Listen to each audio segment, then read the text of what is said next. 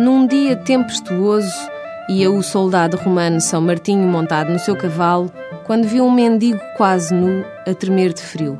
São Martinho não hesitou. Com a espada, cortou ao meio a sua capa de militar, dando metade ao mendigo. Subitamente a tempestade desfez-se.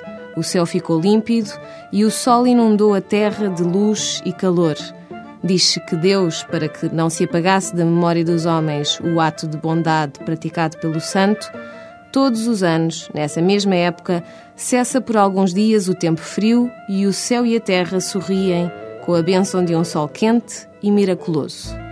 É o verão de São Martinho e no dia de São Martinho, diz o povo, vai à adega e prova o vinho. Até dia 16 não precisa ir à adega para provar jerupiga, favaios, ginginha e espumante com romã. Pode simplesmente ir jantar ao Sintra Central Hotel e testar a Semana da Castanha. O creme de castanhas com erva doce dá o primeiro mote às entradas, complementadas pelo pratão de enchidos regionais sob tosta de trigo e variedade de alfaces. Depois é regalar-se com o bacalhau com broa e castanhas.